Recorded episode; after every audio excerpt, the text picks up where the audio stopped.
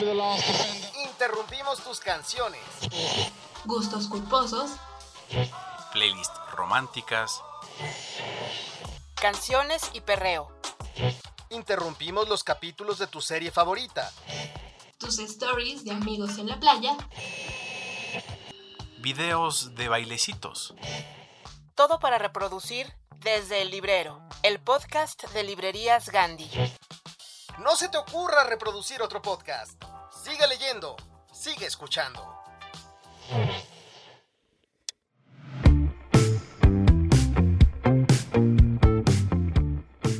Hola querida audiencia, ¿cómo están? Yo soy Yara Sánchez de la Barquera y les doy la bienvenida al capítulo 32 del podcast más divertido del mundo de la cultura.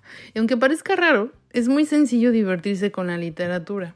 Como lectores disfrutamos de cada libro y por eso buscamos siempre a los escritores, creadores, artistas del momento para que nos compartan un poco de su profesión.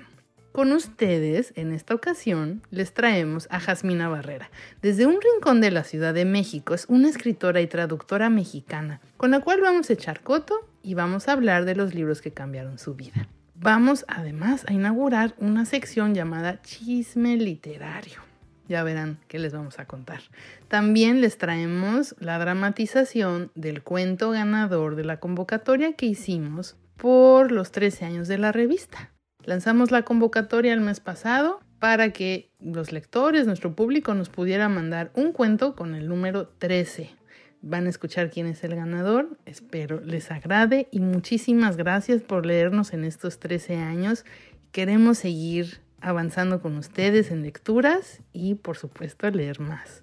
¿Sigues buscando algo? ¿No sabes qué? Aquí traemos los avisos clasificados para que encuentres o te encuentren en el mundo de la literatura.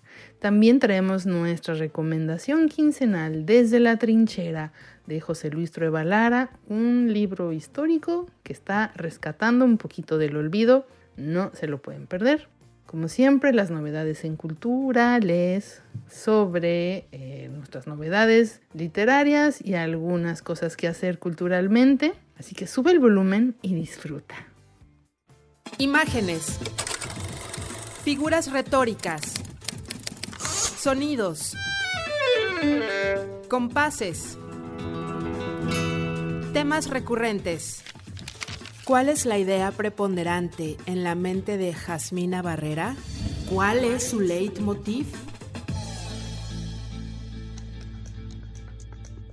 Jasmina Barrera nació en 1988, justo cuando en la radio en México sonaba Tracy Chapman y en el cine estábamos viendo Rain Man. Es el año que los Juegos Olímpicos se desarrollaron en Seúl Asmina fue una niña lectora rodeada de creatividad y libros que no veía la televisión. Su mamá le dijo, muy acertadamente, que no llegaba la señal donde vivían. su mamá es artista plástica y su papá museografista. Estudió letras inglesas en la UNAM y es bastante anglófila. Tiene entre sus manos la edición de 1928 de la novela de Virginia Woolf, Orlando con sello de Howard Press, nada más y nada menos. Le encantan los faros, los colecciona y publicó Cuaderno de Faros en el 2017.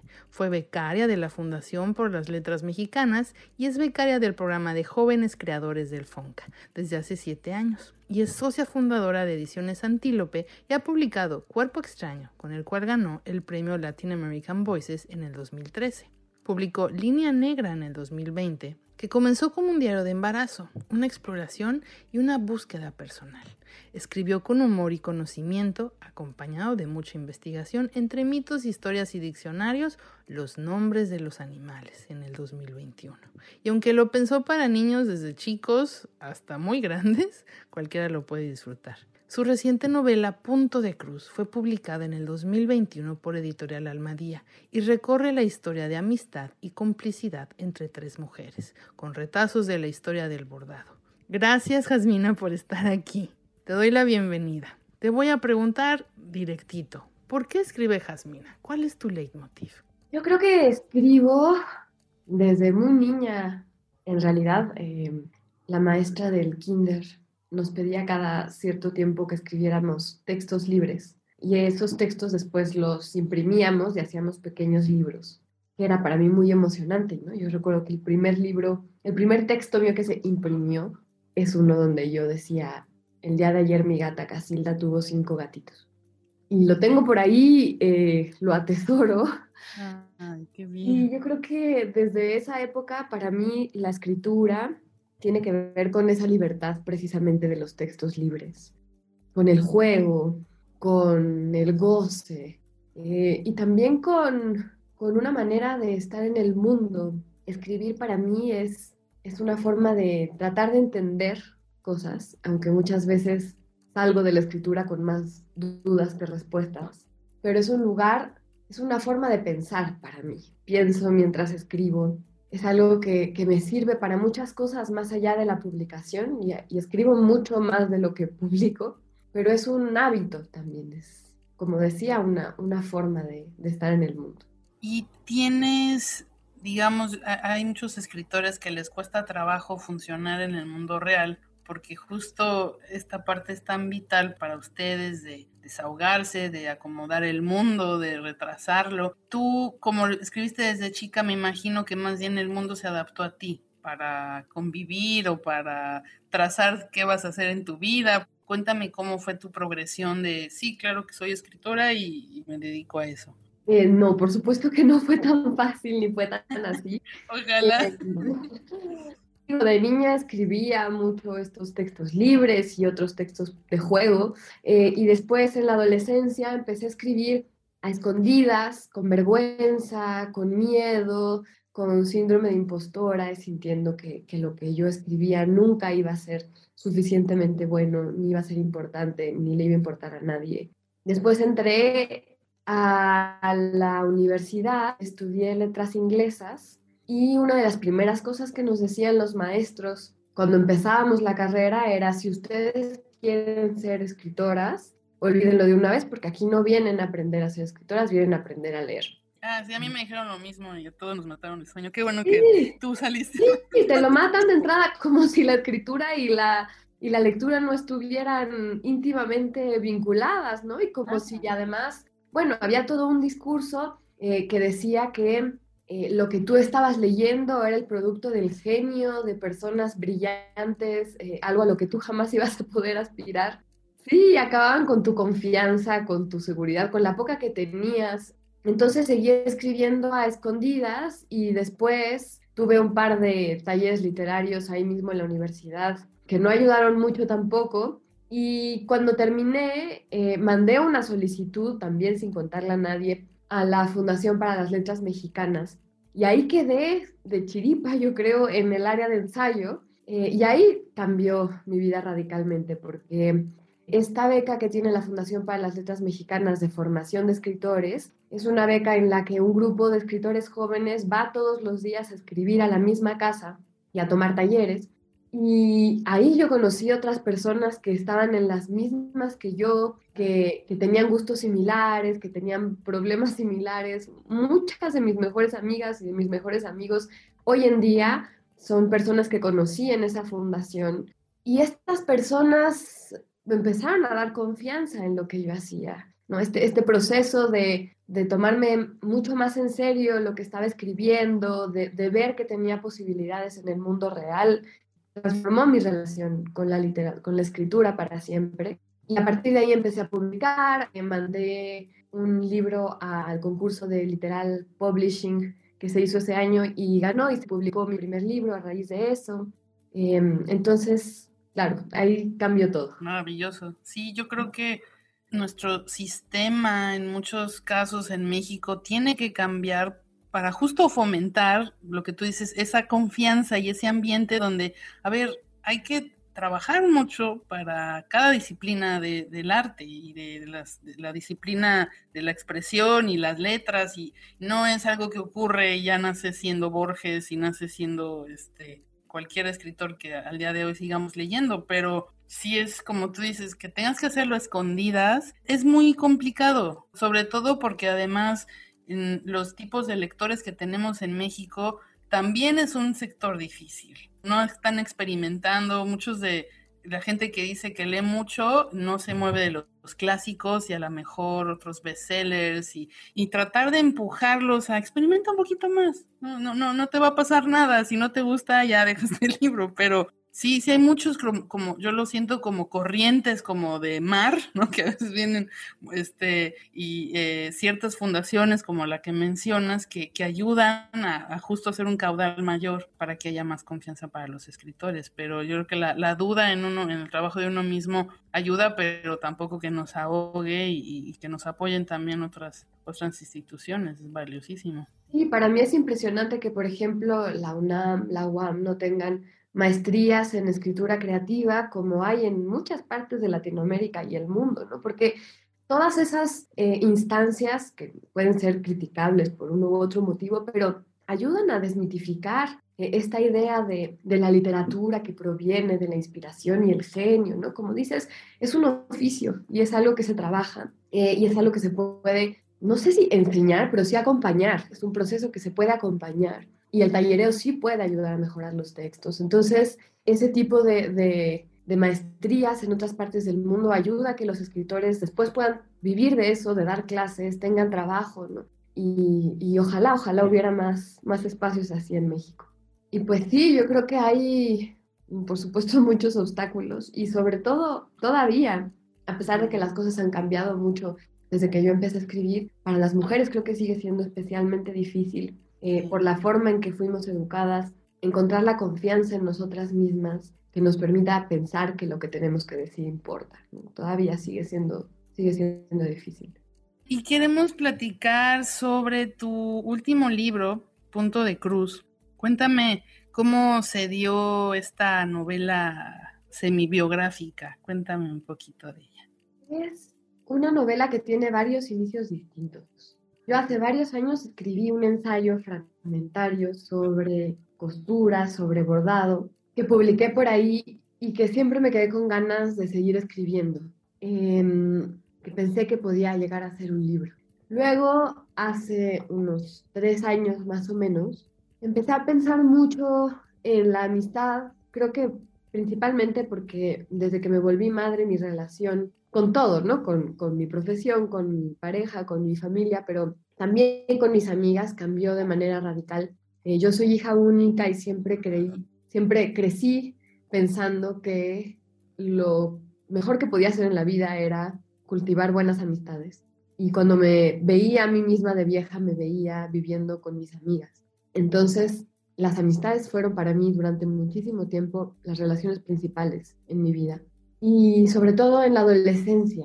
Entonces hice una búsqueda yo en mi pasado, en mi adolescencia, para ver cómo eran esas relaciones entre amigas, cómo eran eh, en particular en la clase media de la Ciudad de México donde yo me movía y en la cultura eh, machista atravesada por un montón de violencias en donde se desarrollaron. Eh, empecé a a buscar en, cartas, en correos electrónicos, en todo lo que yo tenía de esa época. Y ahí me di cuenta de lo importante que fue para mi grupo de amigas el bordado. Así fue como decidí regresar a ese ensayo que había escrito tiempo atrás, reescribirlo, desarrollarlo más, seguirlo escribiendo y a la par que escribía esta historia de las amigas, ¿no? Que, en algún momento dejaron de ser yo y mis amigas y se convirtieron en estos personajes a los que acabé teniéndoles mucho cariño y que para mí son completamente distintos y están mezclados con historias mías, historias de muchas amigas, historias inventadas. Y entonces decidí bordar los fragmentos del ensayo con los fragmentos narrativos. Y así fue como quedó esta especie de libro colcha, así me lo imagino yo, como una colcha de retazos, que es Punto de Cruz.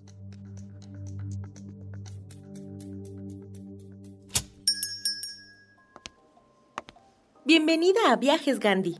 ¿En qué le podemos ayudar el día de hoy? Quiero irme de viaje, pero no sé a dónde. Espero que me sugieras. Mm, veamos lo que tenemos por aquí. Le puedo ofrecer un viaje entre Argentina y Chile llamado En la Patagonia, por Bruce Chadwin. Si no, también puedo ofrecerle un 3x1 para que visite Italia, India e Indonesia en Come Reza Ama, de Elizabeth Gilbert. Si tampoco le llama la atención, tengo otra opción para que viaje a un mundo fuera del nuestro. Y lo mejor es que tiene varias tomas. Se llama El Señor de los Anillos. Encuentra tu próximo destino en www.gandhi.com.mx o en cualquiera de nuestras librerías. Amiga, si ya te diste cuenta, ahora toca darte a Virginia Woolf, a Monterroso, a José Agustín, a Clarice Lispector. Amiga, amigo, date cuentos.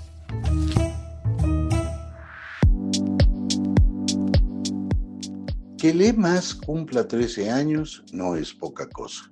Esto merece una fiesta, una pachanga literaria de adeveras. Por esta razón, se invitó a un concurso. Había que retar a la gente a que escribiera un cuento donde el número 13 jugara un papel protagónico. Que quede claro, el 13 era nuestro aniversario, el 13 era nuestro número de la suerte, el 13 era la maravilla que teníamos que convocar. El ganador fue Jaime Ortega, con un cuento que se llama 13 minutos. Y son los 13 minutos que debe durar una entrega de alguien que hace algo parecido a lo de Rappi o cosas por el estilo, pero también son los 13 minutos que dura una canción de Pink Floyd. No digamos más, porque el riesgo del spoiler no se vale. Entonces, entrémosle. Entrémosle a 13 minutos de Jaime Ortega. Ya saben, soy José Luis Trueba y como siempre les mando el más grande de los abrazos. Bye. Al no hay para dónde hacerse cuando el calor conspira con la humedad. Por eso la sombra del mezquite es tu refugio mientras esperas entre espasmos de somnolencia. Te meces hacia enfrente y de regreso, tomándote los codos. Quien te viera pensaría que tienes frío, si al menos hubiera un poco de viento. Pero las hojas de los árboles están tiesas. Ya te quitaste las mangas camufladas que utilizas para cubrirte del sol y no ayudó mucho. Tu ropa se disfrazó de toalla para absorber la transpiración, pero las manchas de sudor revelan la verdadera identidad de tu playera y los pantalones de mezclilla. El timbre de tu teléfono te despabila. Un burro percherón y una horchata la orden. El sazón de la abuela, el lugar. Justo frente al parque donde esperas. Te acercas a la carreta y avisas de tu llegada. Observas atento la preparación y tragas el exceso de saliva en tu boca. Después de un rato, tienes el pedido en tus manos. Ah, no mames. Reaccionas al ver el tiempo de entrega estimado. 13 minutos. Ni que no hubiera pie. Te retas a ti mismo. Entre frutas, verduras y legumbres, el interior de su refrigerador luce más colorido y con mayor vida que su jardín, donde ya se asoma el fracaso del tercer intento de petunias y suculentas, y donde solo yergue triunfal el pequeño cactus en la macetita decorada con un te amo. La pulcritud de la casa contrasta con los platos de la cena de anoche en el lavatrastes, la taza del café mañanero en la mesita de la sala y los zapatos a la entrada. No tiene ganas de ensalada ni de prepararla ni de probarla. Por eso pidió un burro envuelto en tocino. ¿Trece minutos? Lee con escepticismo. Aunque eligió una carreta cercana, le parece una estimación muy ambiciosa de la aplicación, pero a la vez le gana la ansiedad. Se coloca sus audífonos, abre Spotify en el celular y pone Shine You Crazy Diamond. A ver si es cierto. 13 minutos 31 segundos dura su canción favorita de Pink Floyd. Se acomoda en el sillón medio sentada, medio acostada, justo donde el aire le hace mimos, y cierra los ojos. El repartidor tendrá medio minuto extra de gracia para llegar a su puerta. Subirte a la moto es un alivio. Pagas el precio de aprisionar tu cabeza con el casco húmedo a cambio del aire que se mete entre tus ropas. También por eso aceleras y evitas los saltos. Serpenteas entre los autos, te subes a las banquetas, utilizas los carriles para las bicicletas, el tiempo no es el problema. Estar en movimiento te calma. A mayor velocidad, mayor recompensa. Y si cancelan el pedido, la idea te da vueltas en la cabeza. Podrías comértelo, pero cometiste un error. Pensaste en ello, porque las cosas que crees que van a pasar nunca suceden. Ese tipo de cosas pasan cuando menos lo imaginas. Ya te chingaste. El primer cambio de ritmo le hace entreabrir un ojo, y ve que han pasado 4 minutos 5 segundos de la canción. Recorre con la mirada la sala y ahora que no hay juguetes regados, ni libros mal puestos, ni el cenicero lleno de colillas, le parece muy grande para una sola persona. Vuelve a cerrar los ojos y se pierden las memorias. El viaje por toda la carretera costera cuando se descompuso el carro y tuvieron que dormir ahí. El día que se fueron al restaurante a desayunar y salieron ahogados, hasta que los corrieron a medianoche. La vez que vendieron el vuelo de regreso a cambio de una noche de hotel y 200 dólares para cada uno. El día que lo conocieron después de una labor de parto de 36 horas. La primera Navidad. Se obliga a detenerse, a no seguir la cronología. Te vale madre que te llamen la atención por no seguir la ruta del GPS. ¿Cómo chingados vas a hacerle caso a un aparato si tú sabes cortar camino? Conoces la ciudad mejor que nadie. Y cada viaje, cada cálculo que te hacen del tiempo es un reto. Siempre traes prisa. Cuando conduces, cuando comes, cuando cagas, cuando coges, cuando duermes, si es que puedes. Porque cuando estuviste encerrado, el tiempo adentro se detuvo. Pero afuera siguió su marcha.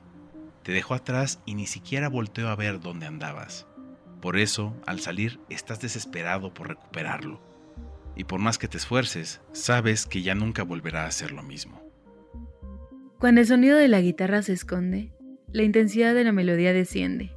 Van seis minutos y medio. Lo sabe porque esa parte le encanta. La ironía llega sola a su mente. Ya me puedo morir tranquila. Fue lo que le dijo, emocionada, cuando Roger Waters terminó de cantarla en el zócalo. Aún se lamenta de haberse perdido medio concierto por no medirse. Fumó demasiado y solo recuerda la primera hora. Le pasó otras veces, pero nunca le pesó tanto. La banda, el lugar, el viaje tan largo. Han pasado cinco años, pero de repente siente que en realidad han sido cinco vidas. Su estómago le recuerda que tiene hambre. Te detienes frente a la casa número 7. Revisas el aparato y sonríes al ver cómo van 8 minutos. Volviste a ganar y esta vez nadie te lo discutirá. El protocolo dice que tienes que esperar a que salga, pero tú vas y tocas la puerta. No recibes respuesta y observas por la ventana. Te acercas para pegar tu frente al vidrio y alcanzas a distinguirla. Un pie y la coronilla de su cabeza, con algo que parece una diadema, te dan la pista de que está sentada en un sillón. Vuelves a tocar y no se inmuta. De pronto, valoras la posibilidad de que se haya quedado dormida. Si eres paciente, aún puedes comértelo. Pero a la chingada, tú no eres de los que esperan. Estiras el brazo hasta tomar la manija, giras y no hay nada que lo impida. El aire helado viene acompañado de un golpe de adrenalina. El primer paso es el más complicado, pero no tanto como para hacerte dudar. Ya que pusiste un pie adentro, no hay marcha atrás. Caminas acariciando el piso hasta quedar detrás de ella y observas sus manos tocando un piano imaginario. ¡Verde! Maldices dentro de ti. Su voz te estremece, te sorprende. Se te cayó el paquete de comida. No te mueves. Eres una roca. Remember when you were young. Canta, pero inmediatamente se detiene y por alguna razón no puede seguir. Ni siquiera tiene la intención de abrir los ojos. Van alrededor de nueve minutos y se supone que faltan cuatro para que llegue el repartidor. Le enorgullece la calma en sí misma y se le atribuye la indiferencia que le tiene a la muerte desde aquel día. Se saltó la negación y la corriente la arrastró directo a la ira, hasta encontrar un remanso de resignación en el que navega sin importar a dónde la lleve el viento. Una lágrima se le escapa no puede ser otra cosa que el requinto de David Gilmour. ¿O sí? Después de un momento, recobras tu osadía y caminas hacia atrás, lento, sin perderle la vista, hasta que topas con la cocina. Das media vuelta e inspeccionas el lugar. Algo te molesta. Sientes que te echaron cal en la garganta. Te llama la atención el cuchillo en el lavatrastes. De reojo parece impregnado de sangre los recuerdos, los lamentos. Pero ya que lo ves bien, la salsa que se ha secado tiene una apariencia distinta. Volteas a verla. Sigue donde mismo, estática. Abres la llave y llenas el vaso para tomar agua y sentir alivio. Agarras la esponja, la impregnas de jabón y comienzas a tallar. Batallas con el plato, tiene la comida bien pegada. Si lo hubiera dejado remojando, piensas, sería más fácil. Te desesperas. No es tu culpa que no se pueda limpiar. Tampoco fue tu culpa esa vez que llegaste tarde a tu casa y te topaste con la cinta amarilla. Si hubieras cumplido con la hora, todo habría sido distinto. Pero ya no te culpes, no podías saberlo.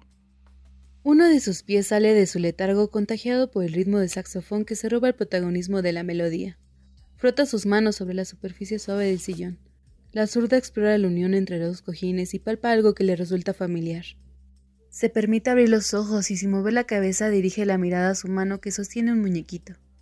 Es cierto que desde ese día no tiene miedo a morir, pero ¿por qué no puede controlar el temblor en sus piernas? Quizá también sea capaz de perderle el miedo a vivir. El silencio la sorprende. Baja los audífonos al cuello y espera unos instantes para comprobar la ausencia del ruido. Se levanta y da media vuelta. Corres lo más rápido que puedes. No te importa la moto, tampoco el perro que te persigue ladrando. Mientras avanzas por la banqueta, una mujer abraza su bolsa, un hombre carga a su hijo, otros se bajan de la calle antes de que te topes con ellos. Te compadeces de todos, casi tanto como de ti mismo. Cualquiera pensaría que estás huyendo de alguien. Tus manos están heladas y tu cabeza caliente. El sonido, la vibración, el vistazo obligado y la gran sorpresa al ver el monto extra de la propina en tu celular. Te detienes y suspiras. Lo meditas un poco y decides ir a la misma carreta a comerte el burro para quitarte el antojo. Irás caminando. Más tarde volverás a su casa a recoger la moto.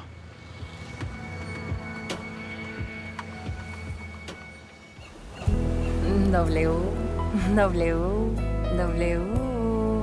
Punto. Gandhi. Punto. Com. Punto. M. X. Encuentra todo el romance y los libros que quieras en gandhi.com.mx. Pide ya. Y recuerda que el envío es gratis siempre. Radiografía literaria. Diseccionando las obras que yacen en la médula de los autores. Jasmina, vamos a empezar la sección Radiografía Literaria. Vamos a platicar de esos libros que fueron importantes para ti como lectora desde chica, desde la primera vez que lo leíste hasta este momento. Cuéntame qué fue lo que te enamoró de la señora Dalloway. Esta novela tan vital de Virginia Woolf. Yo, la verdad, la amo. Pues yo de adolescente leía muchas novelas, poesía, de todo, de la lengua inglesa, ¿no? Por eso entré a estudiar letras inglesas. Y ahí en algún momento leí La señora Dalloway y me impresionó muchísimo su prosa, la, música de sus palabras, cada frase es un poema en sus libros.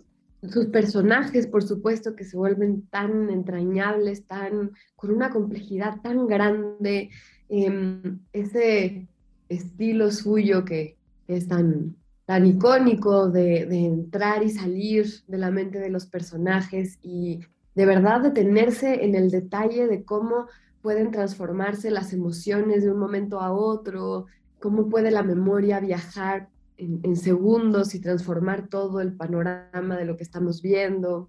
Creo que fue una novela muy importante para mí, sobre todo porque me abrió la puerta al resto de los libros de, Virginia Woolf, de ahí seguí leyendo un cuarto propio, Alfaro, Orlando, los cuentos. Y, y, es una de las escritoras a las que más regreso. Es mi escritora de cabecera, digamos, cuando, cuando no, no entiendo algo, me quiero distraer, siempre acudo a ella por distintos motivos. Claro. Y el segundo libro que nos mencionas, yo creo que también seguramente es tu libro de cabecera, de la hermosa Jane Austen. Orgullo y Prejuicio.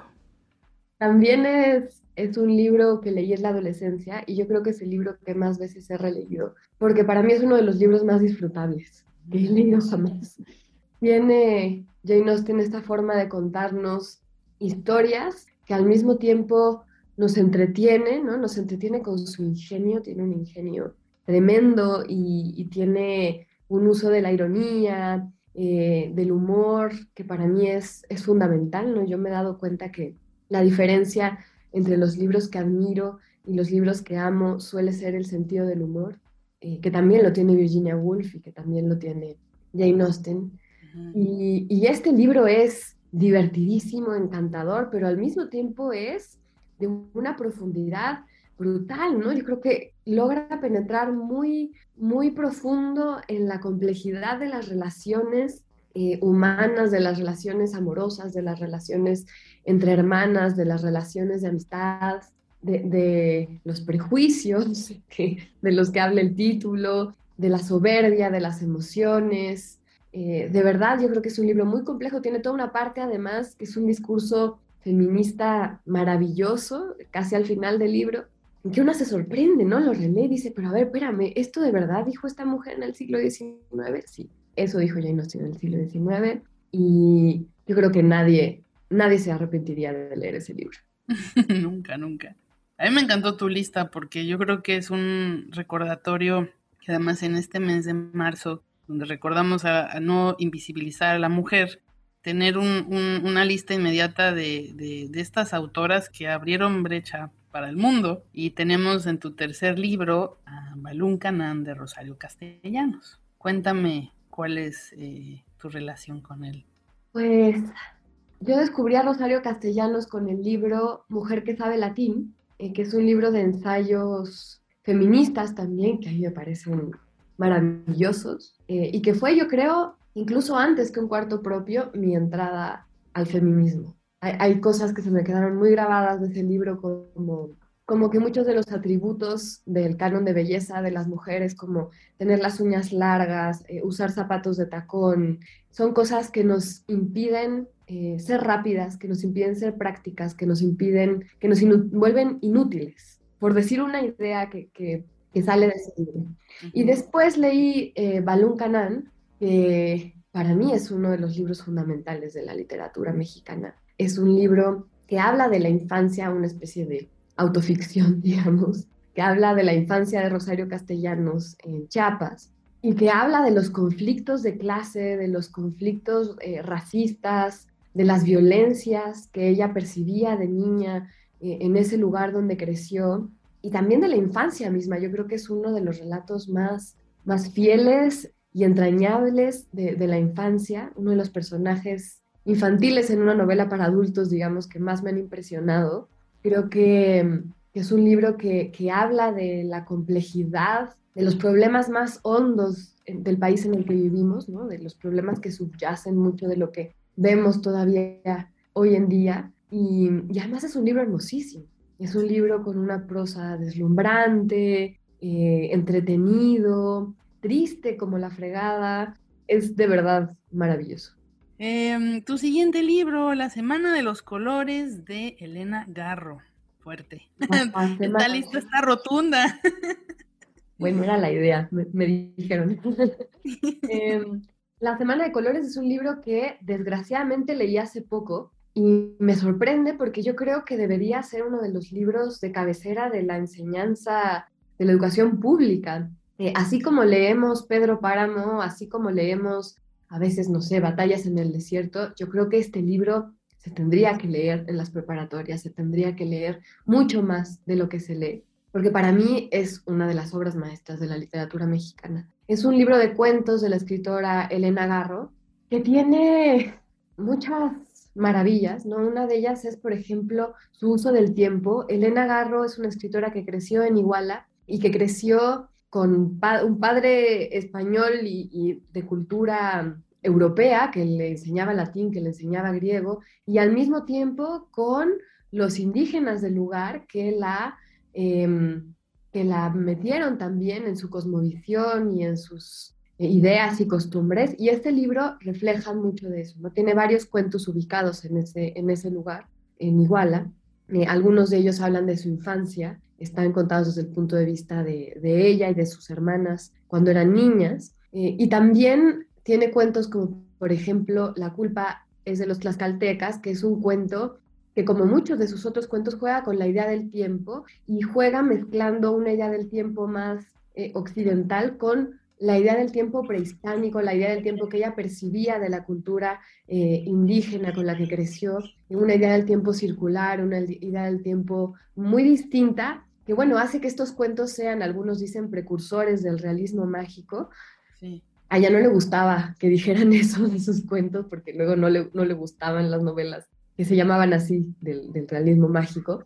Pero sí es cierto que tiene unos giros fantásticos, impresionantes. Ese cuento en particular, La culpa es de los tlaxcaltecas, es una locura y es una reescritura del mito de la Malinche también. Hay muchísimo en ese libro. Hay libros que son una denuncia muy fuerte y muy profunda de la violencia contra las mujeres, aunque Elena Garro decía que ella no se consideraba feminista. Sin embargo, eh, sus cuentos lo son de manera instintiva porque retratan. Hay cuentos que hablan de violaciones, hay cuentos que hablan de violencia de género de distintas maneras, y son retratos crudos, retratos eh, potentes y desgarradores. Sí, y es impresionante que al día de hoy seguimos escribiendo y leyendo esto y, parece no, no, no, acabar la protesta y, y, tal vez ella decía que no era feminista porque como se entendía el ataque al feminismo en esa época era totalmente diferente como ahora, por lo menos ahora lo podemos platicar y, seguiremos hablando hasta que haya un cambio. Eh, cuéntanos de Pequeñas Virtudes. Pequeñas Virtudes de Natalia Ginsburg es un libro de ensayos, o quizás ensayos, ¿no? Porque eh, una de las cosas que más me gusta de este libro es que son relatos inclasificables. A mí me encantan los libros inclasificables, los libros híbridos, los libros raros. Y estos textos de Natalia Ginsburg pasan por el relato, por la crónica, por el ensayo. Son pequeñas joyas, pequeños hermosísimos ejercicios literarios de esta escritora italiana que padeció grandes desgracias en su vida y que sin embargo nunca perdió el sentido del humor, nunca perdió esta escritura sutil, sencilla en el mejor de los sentidos y sin embargo de una profundidad enorme, ¿no? Todos, todos sus libros, son, todos sus ensayos son como pequeños artefactos que, que uno siente al principio que son como, como juguetes y de pronto hay algún giro, hay algo que los transforma por completo y los lleva a otra dimensión. Es un libro que habla de educación, que habla de la guerra, que habla de zapatos, que habla de muchísimas cosas y es uno de los libros que yo creo que a mí más me, enseña, me han enseñado sobre la escritura.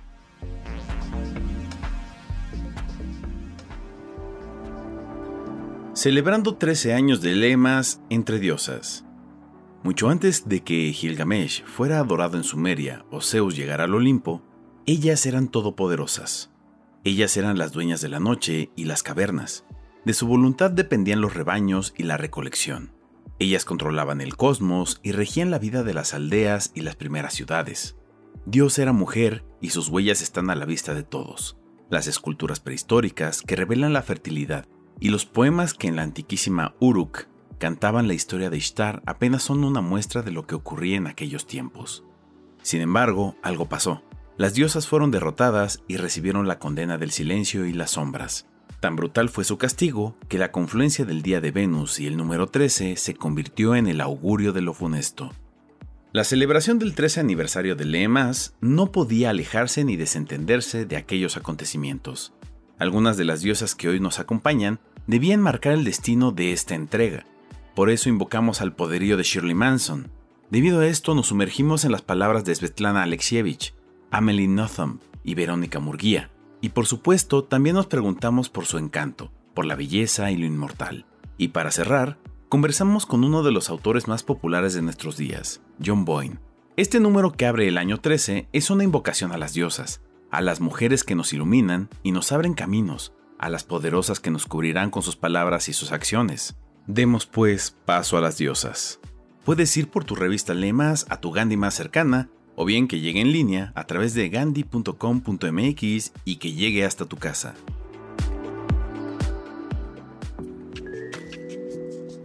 Estos son los avisos clasificados de librerías Gandhi. Busca y encuentra lo que necesitas.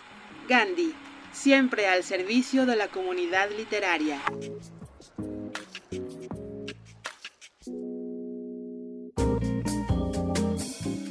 Amigas, amigos, ilustres bebedores, es un honor invitarles a celebrar el nacimiento de nuestro hijo Gargantúa, quien estuvo en el vientre de su madre Gargamelia hasta el undécimo mes. Salió por su oreja izquierda y al nacer sus primeras palabras fueron, a beber, a beber. Venid a divertirse, venid a reír, porque recuerden que reír es lo propio de hombres y mujeres. El evento se llevará a cabo en la abadía de Telema, donde la única regla es haz tu voluntad. No falten a este gran festín. Este anuncio nos lo envía Juan Lucier, padre del gigante Gargantúa. Si quieren conocer más acerca de este magno evento, no duden en consultar la obra de François Rabelais. Buen día, mi nombre es Erika Kohut y soy profesora de piano del Conservatorio de Viena. Tengo 40 años y aún vivo con mi madre. Ella controla todos mis movimientos. No me deja salir, no me deja tener amigas, no me deja comprarme ropa bonita, pero sé que lo hace por mi bien. Uno de mis alumnos, Walter Klemmer, ha abandonado mi clase. Él no volverá jamás. Entonces tengo un lugar disponible. Si estás interesada o interesado en tomar lecciones de piano, contáctame por favor. Si usted quiere saber por qué el joven Walter Klemmer dejó sus clases de piano, por qué la madre de Erika controla su vida, o simplemente desea más referencias de la profesora Kohut, podrá encontrar toda la información en el libro La pianista, de la escritora austriaca Elfriede Jelinek.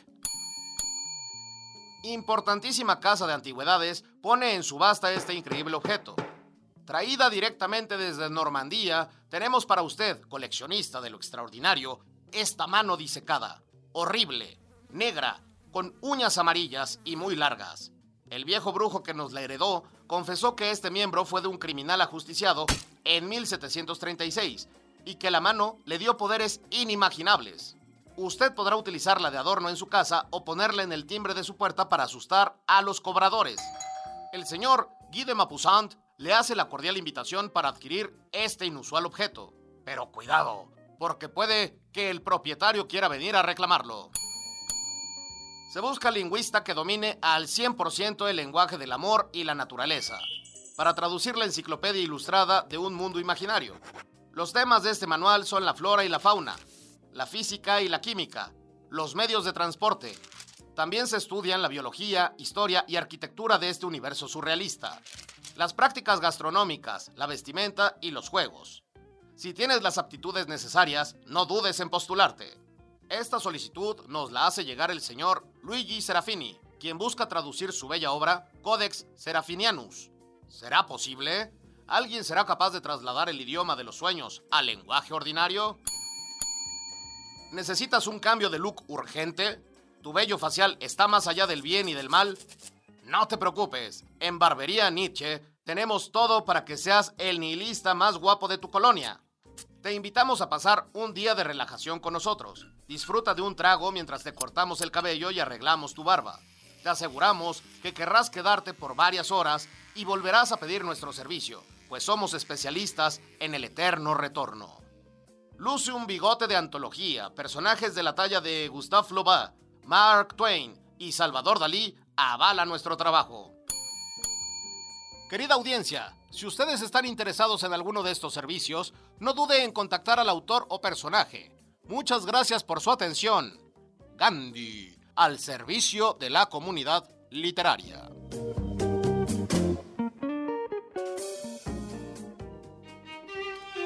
¿Qué pasó? Hoy en la mañana Pedro me trajo un ramo de rosas, pero mamá no me dejó aceptarlas. ¿Sabes qué me hubiera gustado hacer con ellas? ¿Quién es Pedro? Unas codornices en pétalos de rosas, cocinadas con pasión y sufrimiento de un amor aparentemente imposible. Tienes hambre, ¿verdad? Sí. Leyendo como agua para chocolate, nos dimos cuenta que el hambre de lectura sí existe y se puede quitar en www.gandhi.com.mx o en cualquiera de nuestras librerías. We will gain. A través de las letras y de su voz, José Luis Trueba Lara nos lleva por las historias que están en la historia con H mayúscula. We shall fight on the beaches. We shall never surrender. Pásale. Esto es Desde la Trinchera.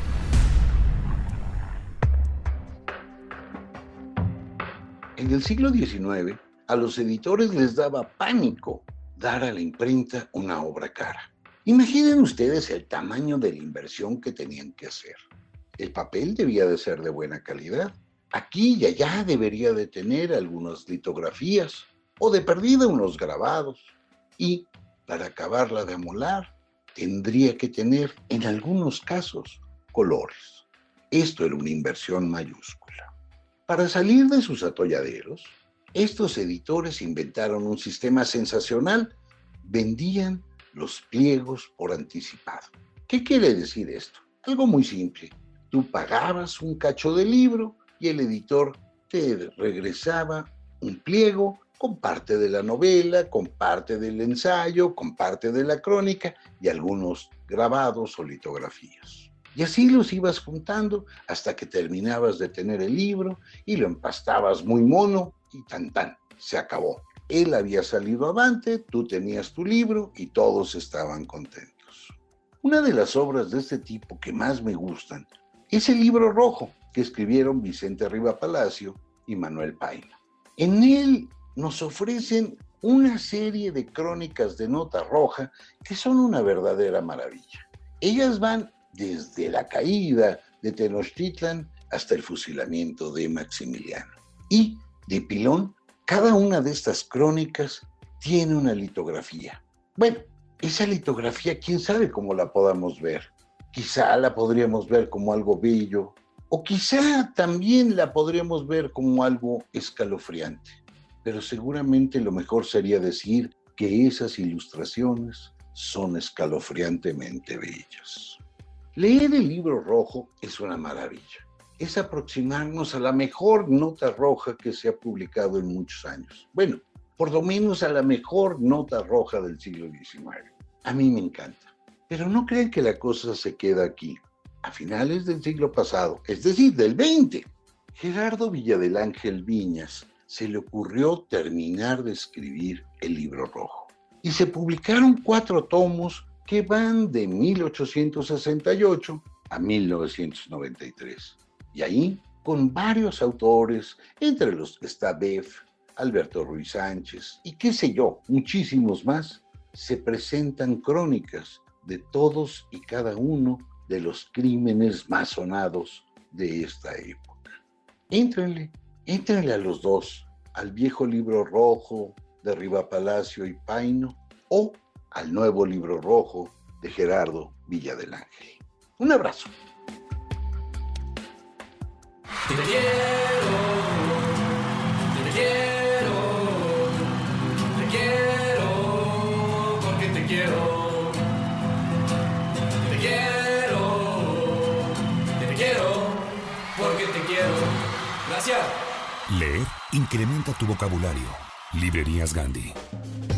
El sano cotorreo es esa costumbre que tienen las personas de hablar entre ellas, cual si fueran aves coloridas, divertidas y sobre todo cotorras. ¿Qué tiene que ver un cotorro con nuestros invitados? Especialmente que nuestros invitados son bien cotorros. Les gusta el jijiji y el jajaja, los libros y echarse una buena platicada. Esto es Echando Coto.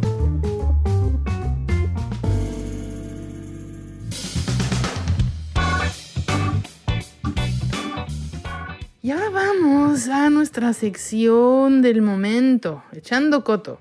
Por favor, regálame tres números con los cuales te vamos a entrevistar. Ojalá así fuera de fácil la vida, ¿verdad?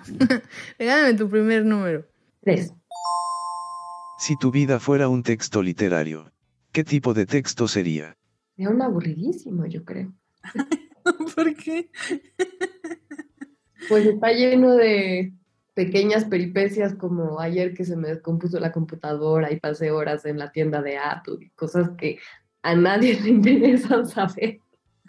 si mi vida entera fuera un libro, creo que así sería. Eh, sin embargo, lo que nos permite la literatura es enfocarnos en aspectos, en momentos, en lugares.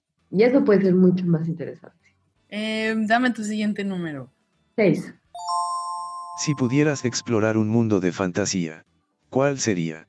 Eh, lo estoy pensando porque yo durante mucho tiempo eh, de adolescente fui lectora de libros de fantasía.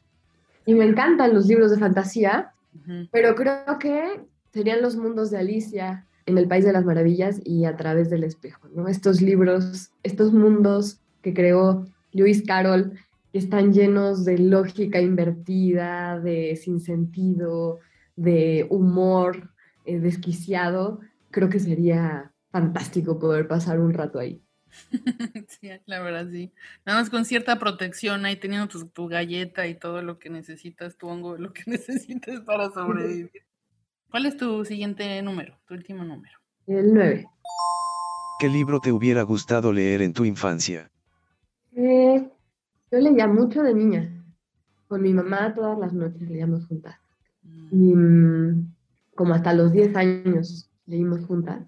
Y después empecé a leer yo sola, pero creo que para mí fue muy importante ese acompañamiento de la lectura porque le daba una dimensión afectiva, ¿no? No se quedaba simplemente en la obligatoriedad de la escuela o en esta sensación del deber, sino que era una actividad que disfrutábamos hacer juntas. Y la verdad que no, no me arrepiento de nada de lo que leímos, ni creo que haya nada que, que deberíamos haber leído. Sí hay libros que leí después, por ejemplo, no sé, El guardián entre el centeno, creo que lo leí cinco años después de lo que me habría gustado haberlo leído. Leerlo a los 15 años debe ser una experiencia maravillosa de la que me perdí. También, por ejemplo, libros de Carson McCullers, que creo que me hubiera gustado leer antes también.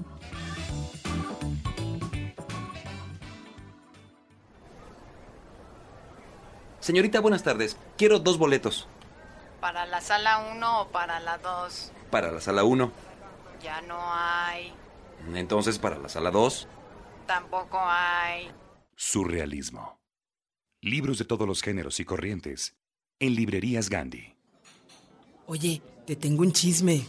A ver, a ver, cuenta. ¿Ya sabes lo que le pasó a los Buendía? Uy, pero lo de los Capuleto estuvo fuerte.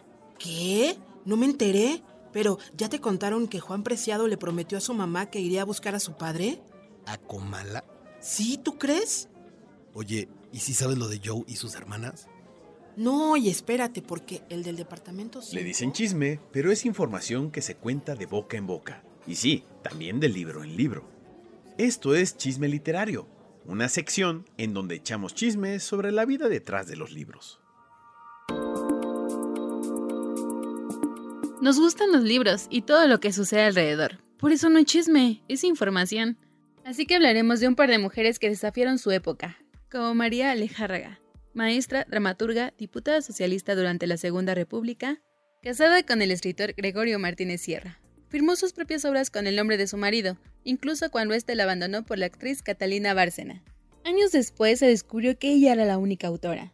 En aquella época el teatro se consideraba una ocupación poco respetable y menos para una mujer. También quiero contarte de un día, hace muchos años, cuando una visita le preguntó a los hermanos de Concha Méndez qué iban a hacer de mayores, y como ella nadie le preguntaba, comentó, yo voy a ser capitán de barco. Y le contestaron, las niñas no son nada. En sus memorias habladas Memorias Armadas, Concha Méndez dice, a casa de mi familia no pueden entrar mis amigos hombres. Una vez que paseaba con Alberti, Maruja Mayo y Gregorio frente al hotel de cuatro pisos que acababa de construir mi padre, de repente tuvieron la curiosidad de conocerlo. Maruja estaba de luto, y para simular que los chicos eran sus hermanos, se quitó las medias negras que llevaba y se las puso de corbata. Se los presenté a mi abuela como una familia que acababa de perder a su padre. Cuánto nos divertimos. Explica también que el sombrero era imprescindible entre las mujeres burguesas. Recuerdo un pleito que tuve con mi madre una tarde que me veía salir de casa con la cabeza descubierta. Pero, ¿por qué no llevas sombrero? ¿Por qué no me da la gana? Pues te tirarán piedras por la calle. Me mandaré a construir un monumento con ellas. El sinsombrerismo era una transgresión enorme en los años de las décadas 20 y 30, que las mujeres progresistas utilizaban para exaltar su libertad. Por ahora es todo el chismecito que les tengo, pero nos vemos el próximo capítulo para seguir hablando del mundo de la cultura. Estás leyendo? La última novela de Octavio Paz. ¿Está buena? La encuentro absolutamente idílica. ¿Y tú sigues leyendo el cuento ese de Monterroso? ¿El dinosaurio? Sí. Y voy a la mitad. ¿Cansado de que la gente se burle de ti? Ven a Librerías Gandhi y utiliza tu poder adquisitivo para brillar en sociedad. Compra una gran variedad de libros a precios inauditos. Conviértete en el alma de la fiesta y en referencia obligada de todas tus amistades. En esta sección hablaremos sobre las noticias más importantes en el mundo cultural. Comentaremos sobre las novedades editoriales y tendremos entrevistas con actores y personajes de la cultura mexicana e internacional. Esto es Cultura Lees, la sección informativa de Desde el Librero. Esto es lo más relevante del mundo de la cultura. Esto es Cultura Lees. Urs Fischer, Lovers, llega al Museo Jumex. Esta exposición es una retrospectiva de 20 años del trabajo del artista conceptual suizo. Esta es la primera exposición de Urs Fischer en México y reunirá todas las colecciones públicas y privadas internacionales para lograr hacer esta exposición. Además, habrá nuevas piezas realizadas específicamente para el museo. Las obras en conjunto manifiestan su creatividad, humor y profundidad de la práctica del artista. Podrás visitar la exposición en el Museo Jumex del 2 de abril al 18 de septiembre del 2022 y se realizará una conversación entre él y Francesco Bonami, curador invitado a cargo de la muestra. Se llevará a cabo en el auditorio del Museo Nacional de Antropología el próximo 2 de abril. Regístrate y asiste a este evento.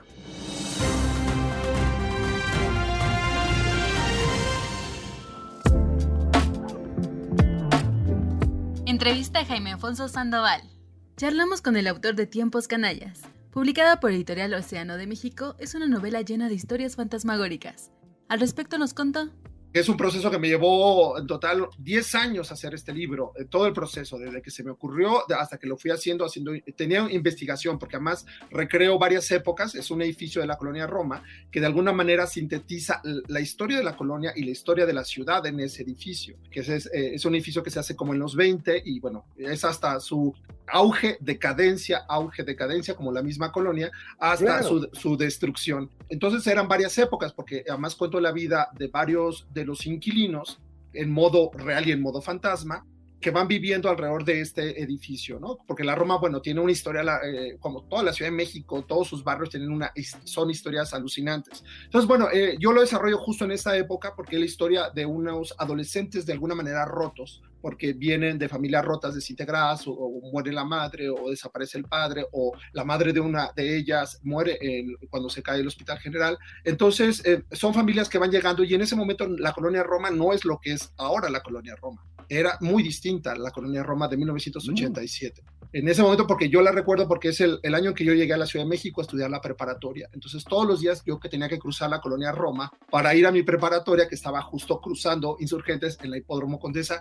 Y recuerdo que era una colonia totalmente fantasmal donde todo el mundo tenía miedo de Sí. vivir porque había ocurrido unas tragedias terribles año y medio antes con los terremotos. Incluso estaba todavía catalogada como zona de devastación, los alquileres eran bajísimos y todo el mundo tenía miedo, porque además tenían miedo porque había habido muchas tragedias ahí alrededor. Entonces en esta colonia, en esta, era más una colonia barrio que había tenido ya su auge, una caída, otro auge y otra caída y con el terremoto, bueno, fue así como un estacazo. Y entonces eh, era baratísimo vivir ahí. Yo recuerdo que eh, me metí a estudiar teatro en una casa de cultura y nos, decía el director, es que yo rento esta casa por nada, porque nadie quiere vivir en esta colonia, porque es una colonia que nadie sabe si mañana va a temblar y nos vamos a morir los que estamos aquí. Disfruta de la entrevista completa en el canal de YouTube Diagonal Revista Lee Más de Gandhi.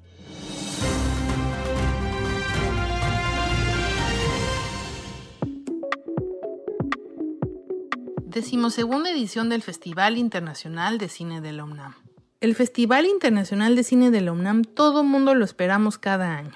En esta ocasión se van a proyectar 170 películas de 43 países en las salas de cine en la Ciudad de México, como el Centro Cultural Universitario, la Casa del Lago, la Cineteca Nacional, el Cine Tonalá, el Museo El Eco y el MOAC, entre otras. Pero además van a hacer un homenaje a Ed Lachman, director de fotografía y miembro de la Sociedad Americana de Directores de Fotografía, cuyo trabajo abarca más de 100 películas narrativas, experimentales y documentales. Nos llevan a una retrospectiva por el trabajo además de Raúl Ruiz, el chamán inagotable de la imagen, prolífico cineasta chileno que se destacó por escribir más de 100 obras a lo largo de su vida. Y además tenemos el trabajo de Larisa Sheptiko, la creativa cineasta ucraniana. Este fin se cierra, así que disfruta de alguna función.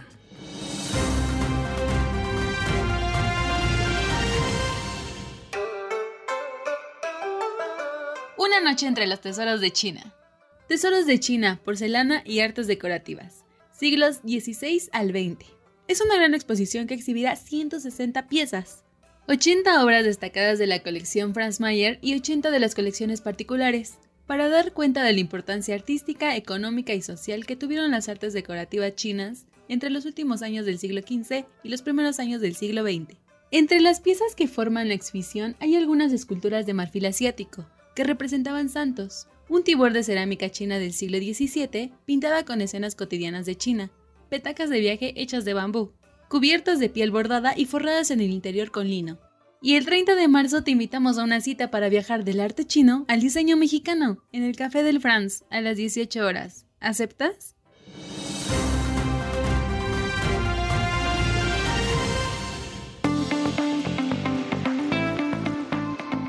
Estas son algunas recomendaciones que pueden encontrar en nuestras mesas de novedades editoriales y en gandhi.com.mx.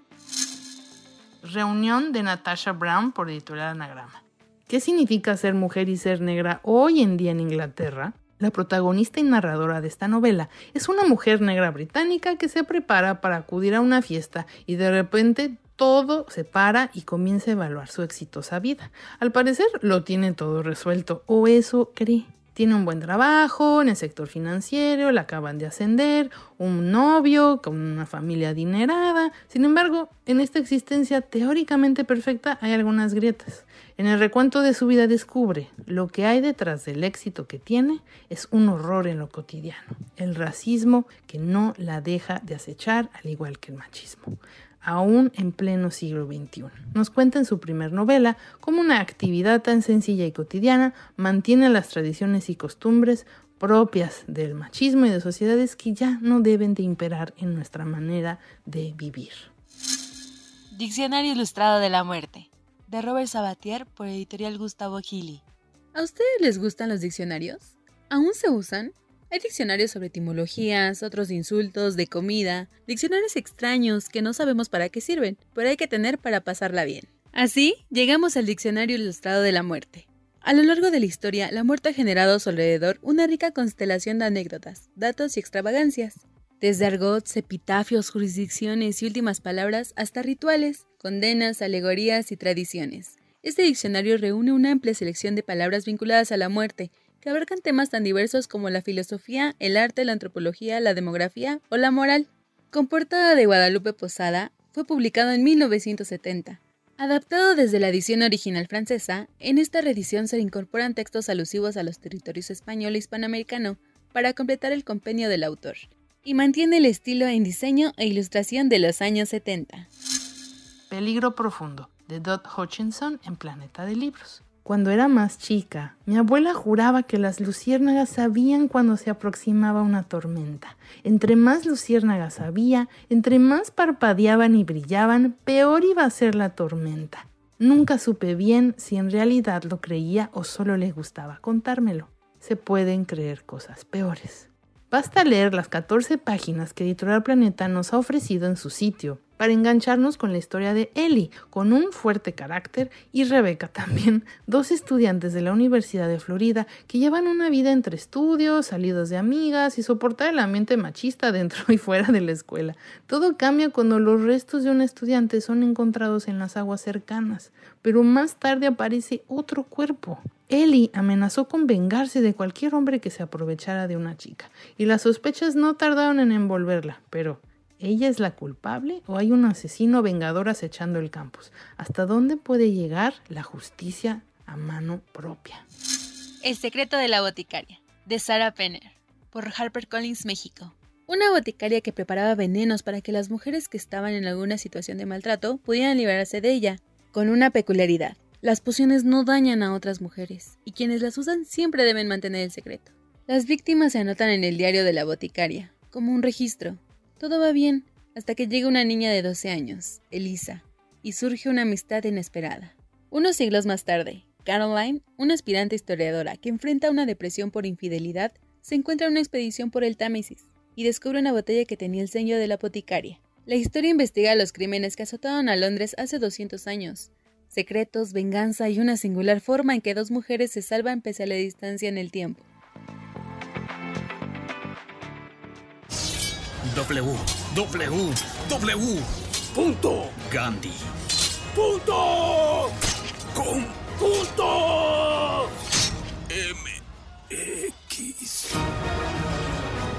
Encuentra todas las aventuras y libros que quieras en ganti.com.mx. Pide ya y recuerda que el envío es gratis siempre.